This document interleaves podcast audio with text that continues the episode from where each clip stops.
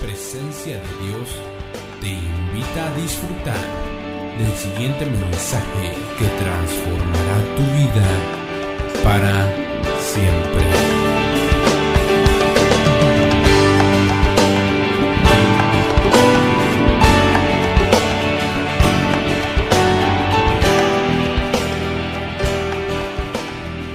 Santo, muchas gracias por estar acá. Señor, gracias porque este es el día que tú escogiste, Señor. El día de reposo, el día de la delicia para que viniéramos delante de ti. Este día disponemos nuestra mente, nuestra alma, nuestro corazón, nuestra, nuestro cuerpo físico, Señor, para recibir tu palabra, Señor. En el nombre de Jesús nosotros declaramos cielos abiertos, Padre, para que tu palabra corra y sea glorificada en nuestras vidas. Padre, hoy declaro, Señor, que tu palabra traerá semillas, Señor, como dice tu palabra. Oh Padre, que tu palabra germinará, Señor, y hará lo que tú deseas, Señor.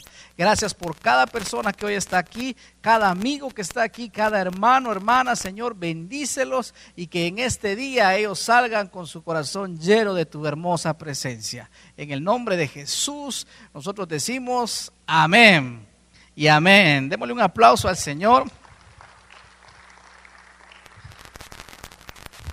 Puede tomar su lugar. Así que hoy no, no voy a hacer muchos chistes porque como está aquí el pastor, usted sabe, él me supervisa, ¿verdad, apóstol? Gloria a Jesús. Hemos estado hablando las últimas semanas acerca de el reposo, acerca del descanso. Fíjese usted que eh, una de las heridas más duras que nos viene a nosotros como personas es el cansancio. Diga conmigo cansancio. El cansancio es una de las heridas más terribles que puede haber para nuestra vida, no solo como seres espirituales, sino también físicos que somos, ¿verdad? Usted puede decir, bueno, pastor, eh, es verdad, mi cuerpo me siento cansado, he trabajado mucho, claro, está cansado, pero también puede ser que emocionalmente usted pueda decir, mire, estoy cansado de esta situación, estoy cansado de, este problema y no salgo de él, ¿verdad? Al final es cansancio y el cansancio es una de las heridas más grandes que puede ocasionarnos en nosotros los hijos de Dios y en todas las personas. Es por eso que mire, Dios en su infinita misericordia y en su infinita sabiduría designó un día para descansar, un día para reposar. ¿Cuál es ese día? El día de hoy. El día de reposo, el día de la delicia, el día que Jesús resucitó. Así que hoy usted va a recibir descanso. Dígale a la persona que tiene a su lado, prepárate para recibir descanso y reposo y paz en el nombre de Jesús. Segunda de Samuel capítulo 17 del 1 al 2. Segunda de Samuel 17 del 1 al 2.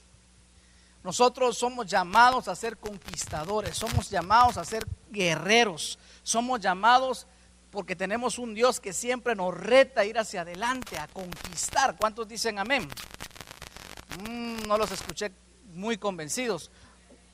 Está bien, usted puede decir, mire pastor, yo estoy tan cansado que hace ratos el diablo me dejó por allá afuera, ¿verdad? Ya ni ganas de vivir tengo, ¿verdad? Ya, como decía aquella canción, me, me, olvidé de vivir. ¿Quién, no me recuerdo quién la cantaba, ¿verdad? Ah, esa era, ¿verdad?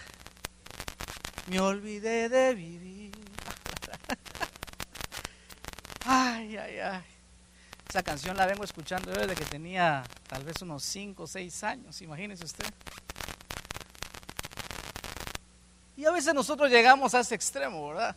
Dios nos llama a conquistar. Dios nos llama a avanzar. Dios no le gusta el conformismo. Dios te llama a que las cosas cambien. Y por eso la palabra nos enseña que somos conquistadores. Y todo conquistador en una batalla tiene que sufrir y sale con heridas. Y la herida que hoy vamos a ver se llama cansancio. Mire lo que dice segunda de Samuel capítulo 17 verso 2. Dice así la palabra. Entonces Aitofel dijo a Absalón, note bien, yo escogeré ahora doce mil hombres y me levantaré y seguiré a David de noche. David era el rey. David no era cualquiera, David era el rey. Y le dice, mire, subraya el número 2 por favor, y le dice, y caeré sobre él mientras él está. ¿Qué dice la palabra? Cansado y débil de manos. Pero no solo eso, lo atemorizaré y todo el pueblo que está con él, ¿qué cosa? Huirá y mataré al rey solamente. Entonces mire la estrategia. Aitofel había sido un tremendo uh, eh, siervo de Dios, tenía un espíritu de consejo poderosísimo. Pero en una de sus últimas, él comete un error, se pone del lado de los malos, por así decirlo, y entonces le da un consejo a la rebelión. Absalón era su hijo y se había rebelado. Entonces imagínese usted, viene Aitofel y le dice, yo tengo un consejo, ¿sabes cómo tenemos que derrotarlo? Cuando él esté cansado. ¿Sabes cómo podemos agarrarlo? Cuando esté débil de manos. Allí debemos atacar. Y la misma estrategia utiliza el diablo o el enemigo para atacarlo a usted y para atacarme a mí. Por eso el estar cansado no nos favorece. Y en esta mañana yo le voy a traer cinco uh, eh, tips para que usted pueda salir de ese cansancio, no solo espiritual, no solo de su alma, sino también de su cuerpo, porque hay una lucha que pelear. Muchos de nosotros nos hemos quedado en el conformismo y decimos, ¿para qué seguir peleando? ¿Para qué seguir tratando de que esto cambie? Si nunca cambia, si nunca sucede lo que yo quiero, entonces nos quedamos ahí. Pero el Señor lo que anhela es que nosotros avancemos. Dígale a la persona que tiene a su lado, tienes que avanzar. Tienes que avanzar. Dígaselo creyendo, tienes que avanzar. Amén. Gloria a Jesús. Una de las estrategias, como le digo, era agarrarlo cuando estuviera cansado y mandarle el temor. Fíjese usted, cuando nosotros estamos más cansados es cuando menos ganas tenemos de pelear y cometemos un riesgo. Le voy a decir esto. Cuando normalmente nosotros estamos cansados de algo, cometemos un gran error y es quedarnos callados. No hablamos. Nos quedamos callados. Y ese es un error garrafal. Nos aislamos. Si usted es hombre y a, lo mejor lo ha atacado la herida financiera o económica, nosotros como varones, dentro de nosotros hay algo que Dios puso acerca de ser los proveedores de la casa. Y cuando eso no funciona o cuando eso no se cumple, hay una herida que entra en nuestra vida. ¿Cuántos hombres están aquí y están de acuerdo conmigo? Ah, yo no los escuché. ¿Sí o no? Eso es. Solo que a usted le guste ser un mantenido por su mujer, pues ahí sí ya son otros 20 pesos. Pero bueno, y que también su mujer le gusta mantenerlos. A ver cuántas mujeres hay aquí que les gusta mantener a sus amigos. Digan, amén fuerte. Ajá. A sus esposos, pues, a ver cuántas mujeres poderosas en el Señor, cuántas mujeres esforzadas y bellas les fascina mantener a sus esposos. Digan, amén fuerte. Ah, ¿verdad? Ah. Ah. Entonces hay una herida que entra dentro de nosotros como varones cuando no miramos el, lo financiero. Entonces, ¿qué sucede? Nosotros nos herimos, pero cometemos un error, ¿verdad? Yo le voy a mencionar más adelante a las mujeres también, ¿verdad? Pero por ponerles ejemplo, cometemos un error de callarnos y de aislarnos, de, de no decir nada, de no hablar. Y eso es garrafal, eso es malísimo, porque nos arruina y nos daña. Claro, nosotros podemos decir, pero ¿cómo le voy a compartir esto? Me siento frustrado y a nadie le gusta que toquen esa herida.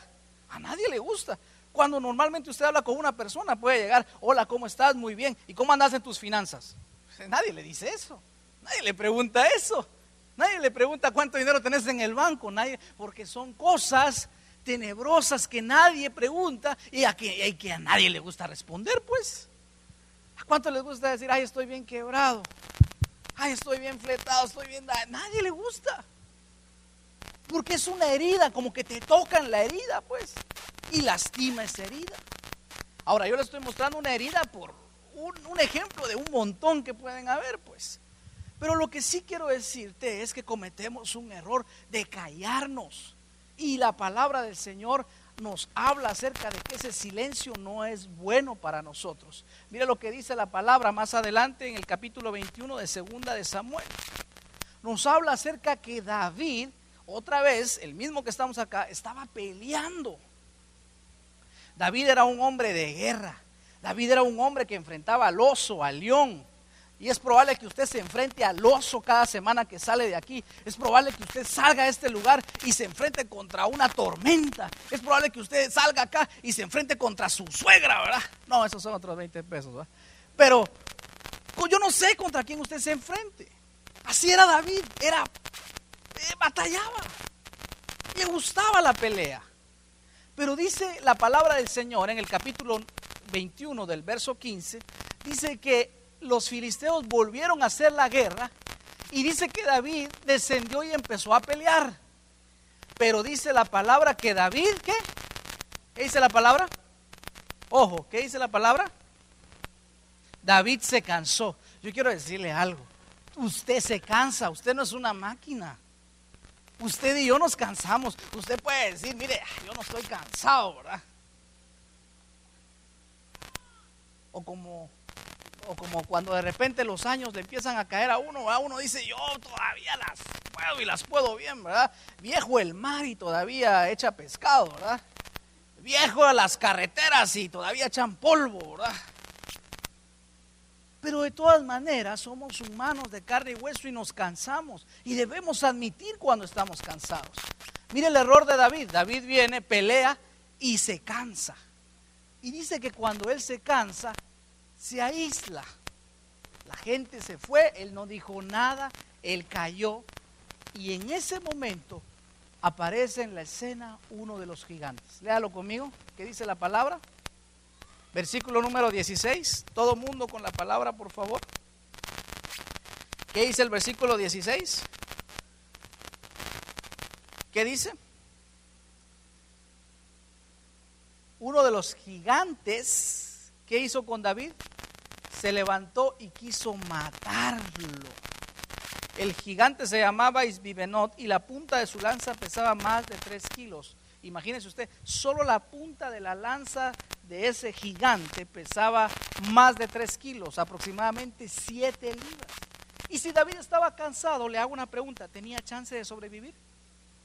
¿Tenía chance de sobrevivir?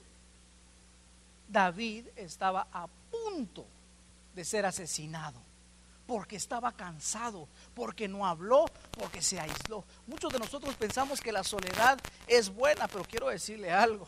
La soledad es buena si usted va a ir a buscar al Señor y va a doblar sus rodillas y va a llorar delante de Él, pero de ahí de lo contrario, para nada. Usted puede decir, ay pastor, es que a mí nadie me entiende, es que eh, yo mejor solo me trago mis problemas, pero ese es un error grave, lo van a matar lo van a dejar fuera de la batalla. ¿Me entiende lo que le quiero decir? Usted tiene que entender que para eso Dios puso gente que le ayude, gente que le prospere, gente que le añada valor a su vida. ¿Y sabe qué es lo que sucede con, con, con el rey David? Rápidamente aparece en escena uno de sus valientes para defenderlo. Mire, gracias a Dios, mire lo que dice el verso 17 mas Abisaí, hijo de Sarbia, llegó en su ayuda e hirió al filisteo y lo mató. Mire, si no se levanta ese hombre, allí cae David. El rey, el gran rey David, hubiera caído porque estaba cansado. Y David era un tremendo líder. David era un hombre de guerra, muy bueno en lo que, en lo que hacía. Usted puede, puede ser muy bueno en lo que usted hace. Usted puede ser muy pilas en lo que usted hace. Usted puede sabérselas todas, pero si está cansado, usted corre el riesgo de ser eliminado por el enemigo. Y más si usted tiende a aislarse y a callarse las cosas, peor aún, lo van a liquidar. La palabra de Dios nos muestra, se lo voy a mostrar más adelante, que es necesario que nosotros cuando estemos cansados hablemos. Cuando estemos cansados pidamos ayuda porque si no, entonces vendrá un grave problema sobre nosotros que nos van a liquidar. ¿Alguien está de acuerdo conmigo? Diga amén.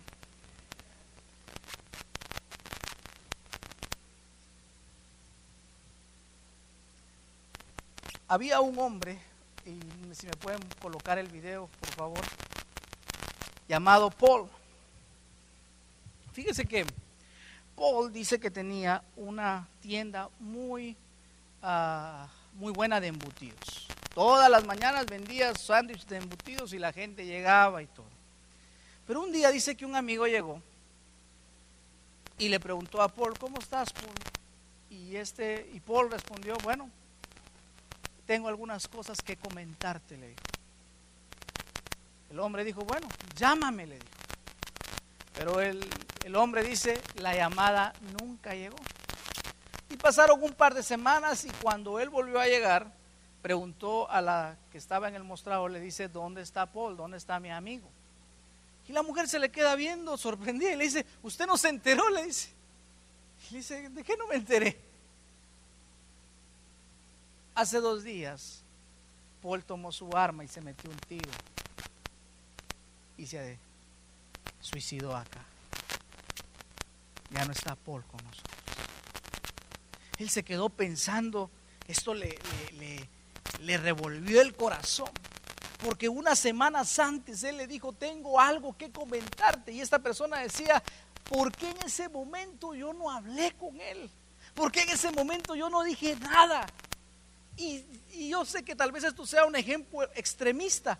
Y tal vez usted diga, bueno, pero yo nunca voy a, con todos mis problemas, nunca me voy a, me voy a suicidar. Tal vez no físicamente, pero ¿qué tal su alma está herida? Muchos han perdido, como dice la palabra, el gozo por la amargura que llevan dentro, por la falta de perdón. Están eliminados ahí. ¿Me entiende lo que quiero decir?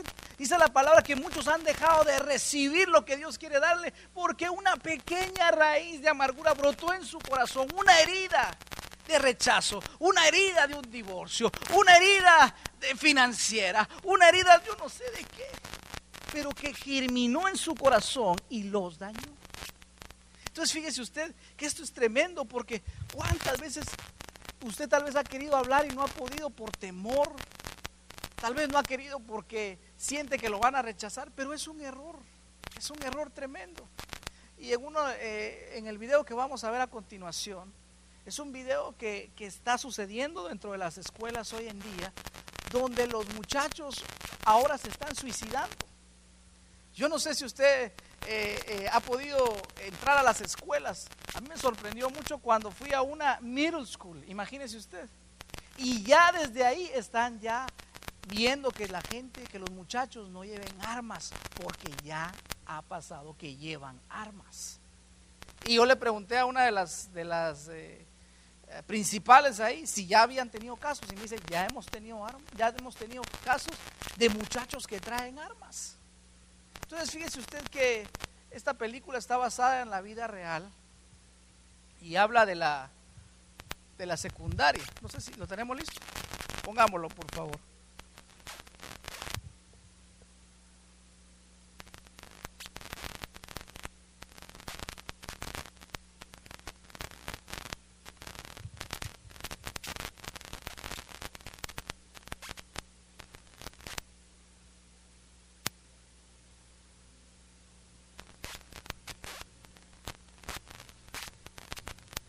Podemos colocarle el sonido.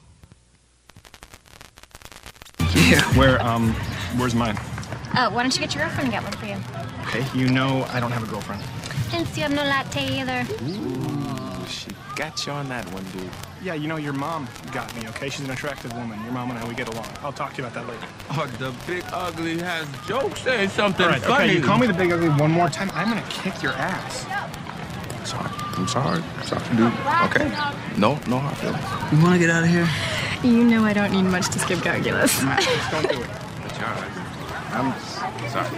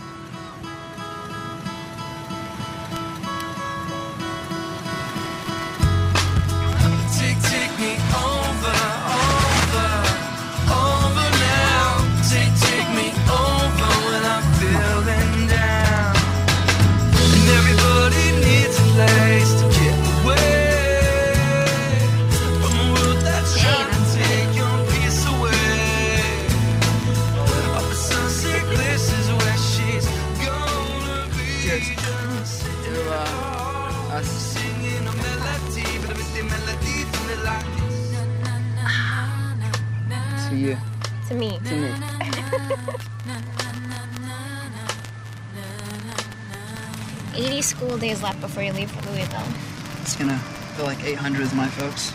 Stop it. Your mom is not that bad. Yeah, but my dad won't stop riding me. No, I mean, you know him. He won't stop trying to live out his failed dreams through me. Well, I will go beat him up for you. Whoa! Look at these guns. You are really strong. I, I think you could take him, I for am sure. pretty strong. you know what? I think we should be cool parents. Who says I want kids? That's a good point. Mm-hmm. Really, really good point. oh, oh.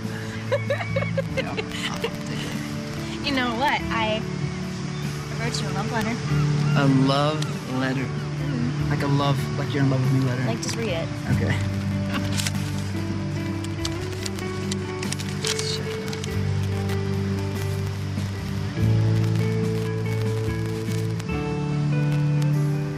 You got in at Louisville. Yeah. Early admission.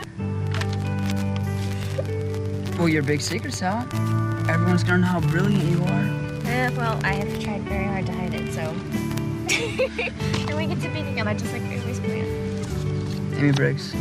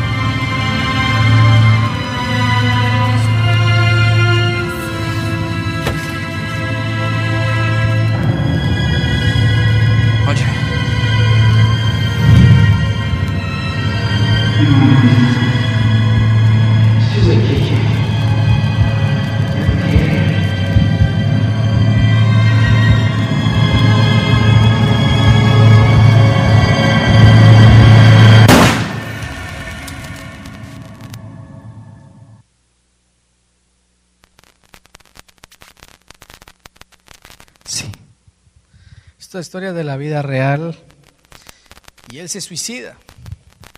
El muchacho que salía ahí quedó impactado, pero él le dice, a ti nunca te importó mi vida cuando yo quise hablar contigo. Nunca me pusiste atención.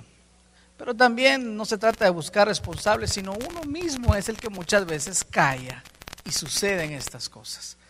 Probablemente, como le decía, bueno, pastor, yo nunca me voy a suicidar, pero tal vez has, guardado en tu corazón ciertas cosas que sí te han afectado y han marcado tu vida, de tal manera que ahora vives bajo el temor, bajo la inseguridad, bajo el rechazo. Y por eso es que la Biblia nos habla acerca de que debemos hablar. Mira lo que dice Salmo capítulo 32, verso 3. Nunca te quedes callado, nunca habla, pide consejo, pide ayuda. A veces pensamos que, que nosotros no es bueno pedir consejo, pedir ayuda. ¿Por qué pensamos que somos tontos o quizá que nosotros podemos resolverlo solos? Quizá sentimos que la gente nos va a herir, nos va a traicionar, ¿para qué cuento mis cosas? Quizá pensamos, ¿verdad?, que es, un, que es una vergüenza eh, que se enteren del pecado en el que estoy. Pero yo quiero decirte algo, no te suicides en tu corazón por estar llevando tantas cosas. Mira lo que dice Salmo 32, verso 3. Mientras callé, mis huesos se envejecieron en mi gemir todo el día. ¿Qué decía el salmista? Mientras callé, mientras guardé las cosas, mientras guardé todo pecado oculto, mis huesos se envejecieron a tal manera de que me dañaron en mi gemir todo el día. Entonces, ¿qué es lo que dice la palabra del Señor? Debemos hablar. En la batalla vas a sufrir heridas, pero para eso están tus hermanos, para que te apoyen, para que te ayuden. Yo quiero decirte algo, aquí en esta iglesia está tu pastor y si no, pues tienes varios líderes, para eso tiene usted su líder, para que usted vaya y diga, mire, tengo esta necesidad, ¿qué piensa usted? ¿Qué puede apoyarme? No tenga temor de hacerlo, porque si usted se calla las cosas, se le va a complicar más la situación. Y lo que el enemigo quiere es traer destrucción a nuestra vida. Eso es lo que el diablo quiere. Traernos destrucción.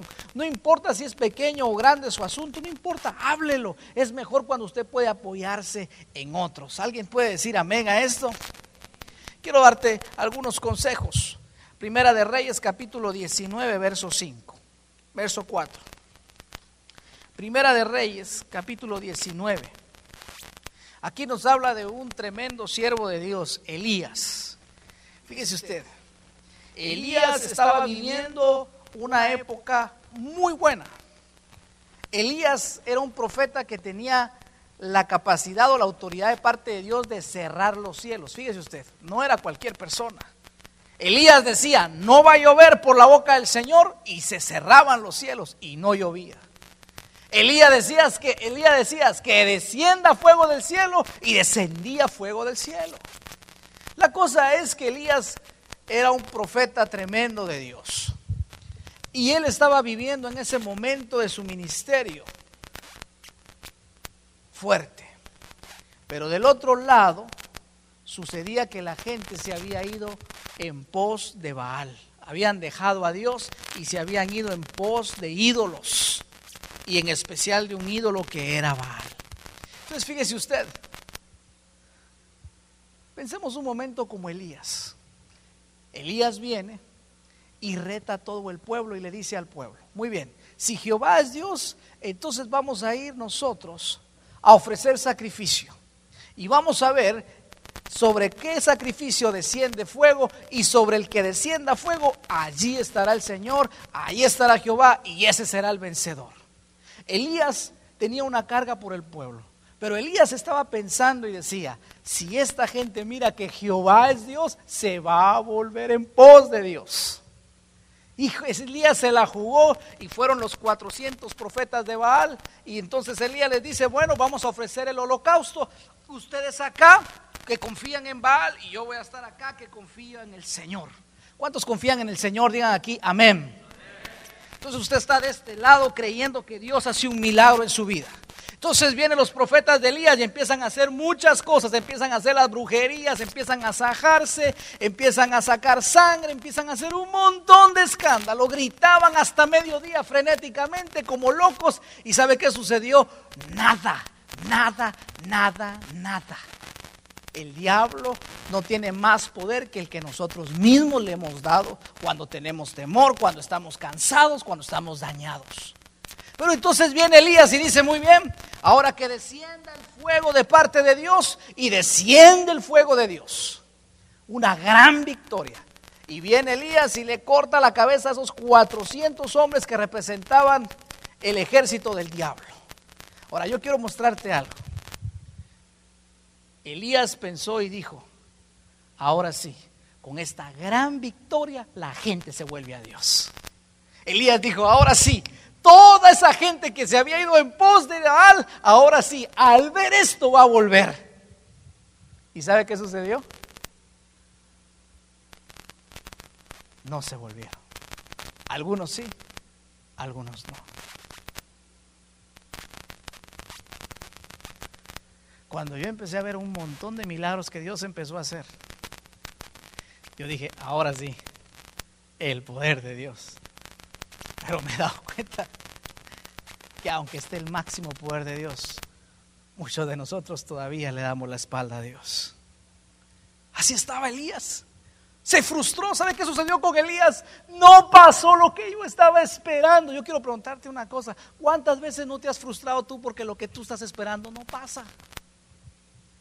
¿Cuántas veces a lo mejor estuviste poniendo toda tu esperanza en algo o en alguien y cuando estabas en lo que más deseabas, te falló? No te pasó el plan y te frustraste. Y dijiste, ¿para qué vuelvo a confiar? ¿Para qué vuelvo a hacer esto? ¿Para qué vuelvo a hacer lo otro? ¿Para qué ya no vuelvo a creer? Y te frustraste, nos frustramos. Diga conmigo, nos frustramos. Nos estresamos. Eso le pasó a Elías. Elías decía, ahora sí el Señor va a volver, va a tocar, pero la gente no volvió del todo. ¿Y sabe qué sucede Elías?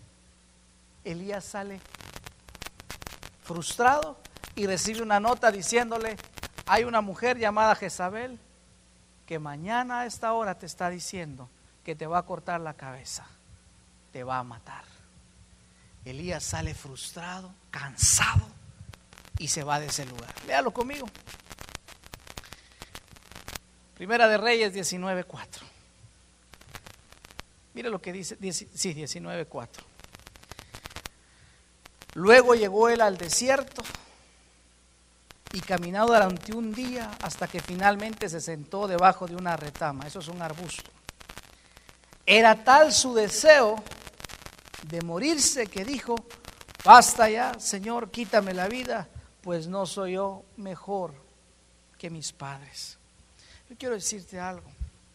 No es necesario que nosotros lleguemos hasta esos extremos.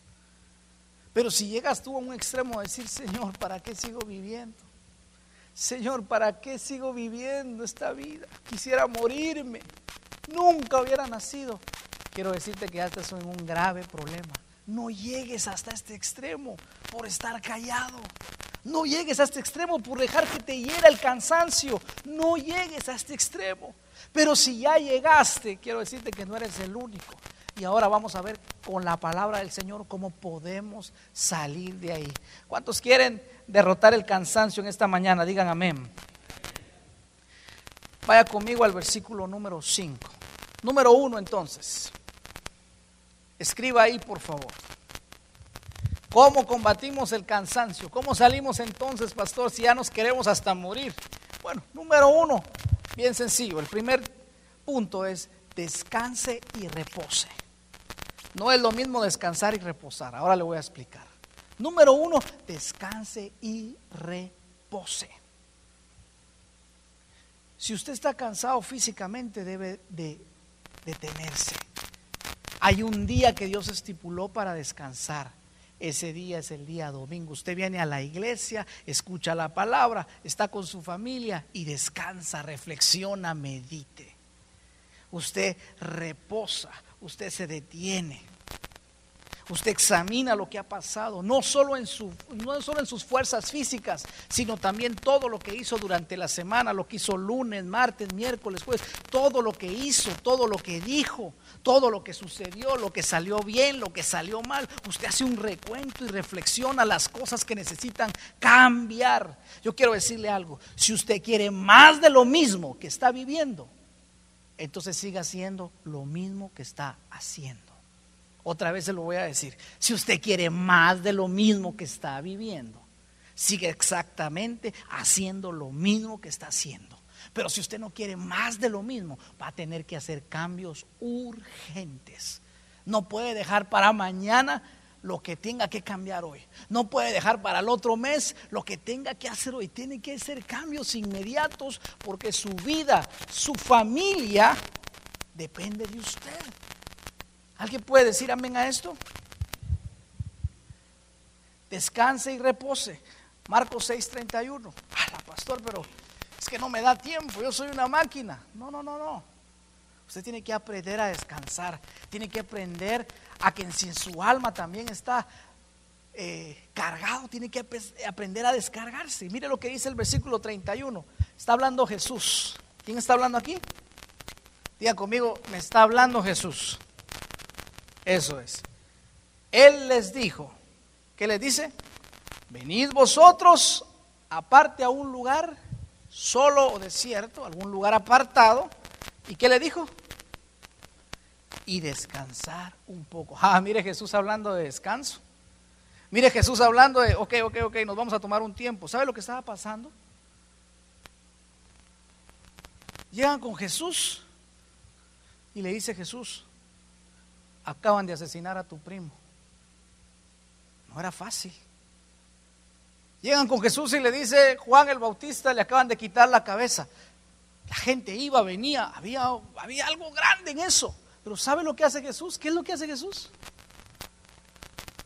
¿Se va a pelear la batalla? Yo estoy, yo estoy seguro que Jesús se entristeció con la noticia, porque él también era hombre, él también era carne y hueso. Pero en ese estrés de lo que estaba sucediendo, ¿sabe qué hace Jesús? ¿Qué dice la palabra? Leámoslo. Eran muchos los que iban y venían de manera que ni aún tenían tiempo para qué. ¿Se da cuenta? Yo le voy a decir algo. Tenemos, aliméntese bien, ese es el segundo consejo, pero se lo voy a hablar ahora. Aliméntese bien. Tenga buenos hábitos alimenticios. No le vaya a pasar a usted que vaya a decir es que no tuve tiempo para no comer, porque entonces le va a salir una úlcera y entonces ya cuando le toque comer, ya el doctor le va a decir, ya no puede comer de todo, solo lechita va a poder comer. Este cuerpo, diga conmigo, este cuerpo no es mío, es del Señor. Y debemos cuidarlo. Entonces la palabra nos habla que Jesús dijo, detengámonos un momento, vamos a un lugar aparte y descansemos. Tenemos que tener un tiempo para descansar. El número dos, ahora sí, aliméntese bien y sano. Leamos el versículo 5 ahora, por favor. Dice que Elías llegó, estaba que se moría, estaba que no quería saber nada. Y mire lo que hace en el versículo número 5. Pero un ángel llegó y tocándolo le dijo, ¿qué le dijo? ¿Qué le dijo? ¿Y qué estaba haciendo Elías? Estaba cansado. Probablemente Elías dijo, ahorita no tengo, no tengo tiempo para comer.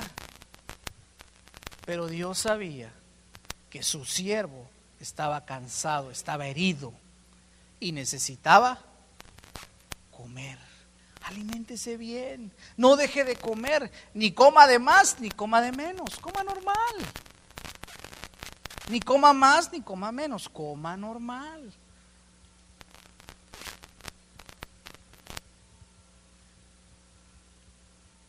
Ya no tome cerveza, le va a dar ácido úrico. Se le sube a la cabeza y llega sin plata a la mesa. Hasta en rima me salió, mire. Sí. Cuide su salud. Cuide su salud, no coma de más, no coma de menos, coma normal. ¿Qué sigue diciendo la palabra? Versículo número 7, lo leemos todos juntos. ¿Qué dice?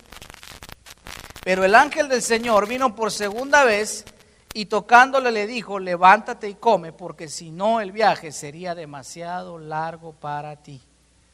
Hay que comer y alimentarnos. ¿Ok?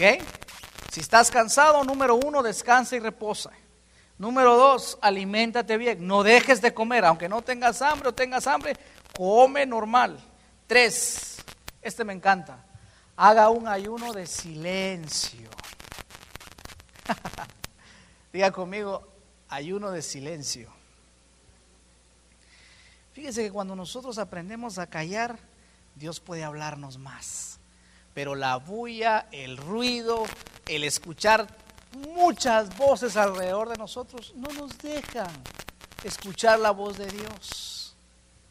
Y usted necesita, para levantarse de la herida del cansancio, necesita escuchar claramente las instrucciones del Padre, escuchar claramente el consejo de la palabra de Dios. A veces nosotros creemos que el que habla más es el que va a arreglar más, pero no es así. Necesitamos estar en silencio y escuchar la voz de Dios. Por lo menos haga un ayuno de una hora. Mire, póngase ese, ese, ese reto. No voy a hablar durante una hora. Primera de Reyes 19.8, léalo conmigo. Mire lo que hace Elías, para que vea que él guarda el silencio también. Elías se levantó y comió y bebió. Ya había hecho lo que yo le dije, ¿verdad? Estaba durmiendo, luego come, luego bebe. Y aquella comida le dio fuerzas para caminar 40 días y 40 noches hasta llegar a Oreb, al monte de Dios. Al llegar ahí entró a una cueva y pasó ahí la noche. Y allí en ese lugar Dios le vuelve a hablar. Mire lo importante que es. En una cueva estoy seguro que él no escuchaba más que la voz de Dios. Si te vas a aislar, que sea para buscar la voz de Dios. Si usted se va a alejar de su familia, si se va a alejar de sus hijos y no quiere saber nada de ellos, por así decirlo, usted dígales, miren, en este momento deben cinco minutos para aislarme de ustedes, voy a orar a escuchar la voz de Dios. Pero no se aísle para ir a ver una televisión, para ir a ver esto y los deje por ahí tirados, mamá, papá. Que nuestra casa sea un lugar donde estemos todos juntos y nada, no cada quien por, por su lado, sino que nosotros podamos estar todos juntos. Número cuatro, consejo número cuatro, simplifíquese la vida. Quite los estorbos innecesarios, quite los excesos, quítelos. Yo no sé si ustedes han visto ese programa que se llama Acumuladores. A veces acumulamos y agarramos cosas y agarramos y quitamos y tenemos y tenemos. No, simplifíquese la vida. Tal vez tanto que usted quiere acaparar, tal vez tanto que quiere acumular y se está poniendo una carga más otra, más otra. Yo no sé si en algún momento usted se ha tomado la cabeza, se ha tomado las manos con la cabeza y ha dicho, ¿en qué momento se me complicó tanto la vida, verdad? No, es tiempo de que usted vuelva y se simplifique la vida con pequeñas cosas. Descanse simplifíquese la vida. Si usted hay algo que en su corazón le estorba, algún pecado, confiéselo delante de Dios. Quite ese exceso innecesario, esa carga llamado pecado, confiéselo y apártese de eso para que usted pueda recibir la bendición de Dios. Mire lo que dice el versículo 9, sigamos leyéndolo. Ya casi para terminar. Primera de Reyes 19:9. Mire esto. Al llegar entró en una cueva y allí pasó la noche. Pero el Señor le habló y le dijo, ¿qué haces aquí, Elías? Y él le respondió, he sentido mucho el celo por ti, Señor, Dios Todopoderoso, porque los israelitas han abandonado tu alianza y han derribado los altares y a filo de espada han matado a tus profetas. Y solo yo he quedado y me están buscando para quitarme la vida. Mire esto. Después de que usted haga todo esto, tiene que aprender algo. No todo lo que nosotros pensamos es lo correcto. Elías tenía un celo bueno, ¿verdad? Él quería que la gente volviera a Dios, pero en algo él se equivocaba. Elías dijo, solo yo he quedado. Todos los demás se han ido. Y se le volvió una tragedia a Elías porque él así pensaba. Yo quiero decirle algo, cuando usted está cansado, cuando nosotros estamos cansados, empezamos a pensar más de lo que no debemos pensar. Y empezamos a pensar de más. Y tal vez, y tal vez lo que usted está pensando ni es. ¿Qué le quiero decir con esto? Tal vez usted dice, bueno, Si me pasa esto, me pasa lo otro, y fulano se va a levantar, y mengano va a hacer esto, y mengano, y tal vez eso nada que ver. ¿Me entiende lo que le quiero decir? Nos adelantamos a los hechos y nos estresamos y realmente eso no está pasando. Nosotros necesitamos eh, aprender a descansar en Dios. Si hay pensamientos que le están agobiando, deshágase de ellos. Elías estaba con una gran carga en ese momento. Ya había descansado, ya había comido, ya, ya había guardado silencio, ya Dios le estaba hablando, pero a él seguía con su pensamiento equivocado. Él seguía diciendo, solo yo he quedado. Y más adelante le dice, Elías, hay siete mil hombres más que aún no están con Baal. Y él ahogándose en un vaso de agua, pues. ¿Cuántas veces usted y yo no nos hemos ahogado en un vaso de agua por pensar cosas que ni siquiera son? Que ni siquiera van.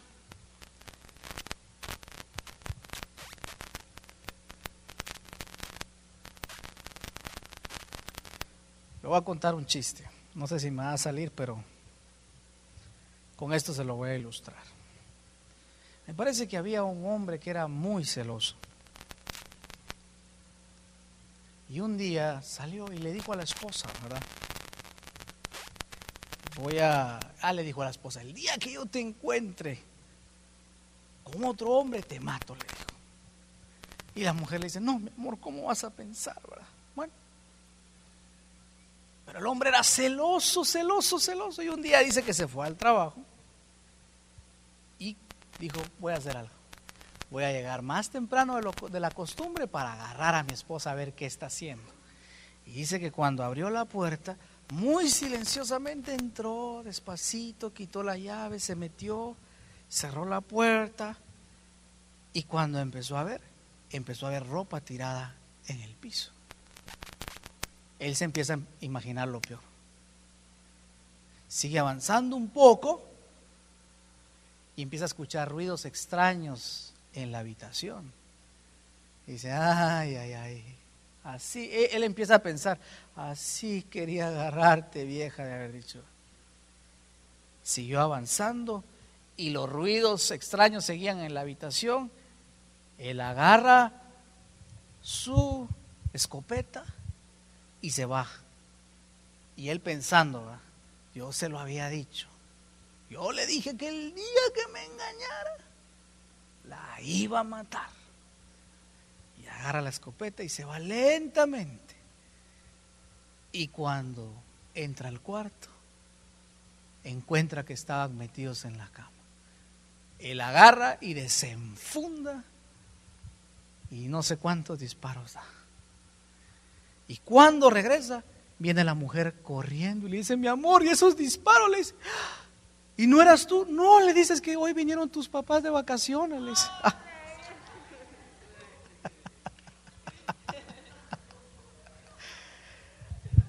Imagínese usted. Así nos pasa. Así nos pasa tantas veces. Empezamos a pensar y a pensar y a pensar y el diablo dándonos carreta o encendiéndonos más el fuego, ¿verdad? Y ya viste esto, ¿verdad? Y ya viste lo otro. Y mira, te das cuenta de esto. Tener razón, pobre de ti, hace algo. No te dejes, hace algo. Y uno como que haciéndole oídos al diablo. No, no, no, no se deje engañar. ¿Qué pasó con Elías? Elías decía, ay, si, ah, solo yo he quedado y el Señor le dice, no, papáito, le dice, es cierto que sos un tremendo siervo mío, le dice el Señor, pero no sos el único, no exageres. Diga a la persona que tiene a su lado, no exageres tus tragedias. Número 5, terminamos con este. Así que ya sabe, usted tenga cuidado si algún día regresa temprano a su casa. No se vaya a equivocar con sus suegros. Primera de Reyes 19:11. ¿Qué dice la palabra? El Señor llega con Elías y le dice, Elías, sal y quédate ante mí en esta montaña. Elías estaba en una, en una cueva, Elías sale y escucha la voz de Dios. En ese momento dice que aparece un gran huracán, un gran tornado que partía las rocas. Pero dice la palabra que allí no estaba Dios. Luego dice que hay un tremendo terremoto y se sacude la tierra. Pero allí tampoco estaba Dios. Luego dice que empieza a haber un incendio forestal como esos que se dan en Texas, que todo lo agarra, nadie lo apaga. Tremendo incendio. Un fuego de Dios. Pero allí no estaba Dios. Fue entonces cuando Elías escucha un silbo apacible, un viento dulce, una tranquilidad, una quietud. Y allí Elías tiene un encuentro con Dios. Léalo conmigo. Versículo número 12. Y tras el terremoto hubo un fuego, pero el Señor no estaba en el fuego. Pero después del fuego se oyó un sonido suave y delicado. Allí estaba Dios. Número 5, ¿qué te digo? Quietud. Quédese quieto. Espere un momento. A veces pensamos que si no estamos haciendo nada, no somos productivos. No, usted te- tiene que aprender a hacer nada. ¿Sabe qué es hacer nada? Nada. Cuando la gente le diga, ¿qué estás haciendo? Estoy haciendo nada. Pero algo está haciendo, nada. Una quietud. Para que usted pueda otra vez volver a pensar bien, detenerse y sanar y permitir que el Señor sane esa herida. Termino con Salmos capítulo 23, verso 2. Jehová es mi pastor, nada me faltará. Mire esto qué lindo. En lugares, en lugares qué? De delicados pastos me hará descansar. Junto a aguas de reposo, de paz, de quietud, me va a pastorear. Ahí quiere pastorearlo el Señor.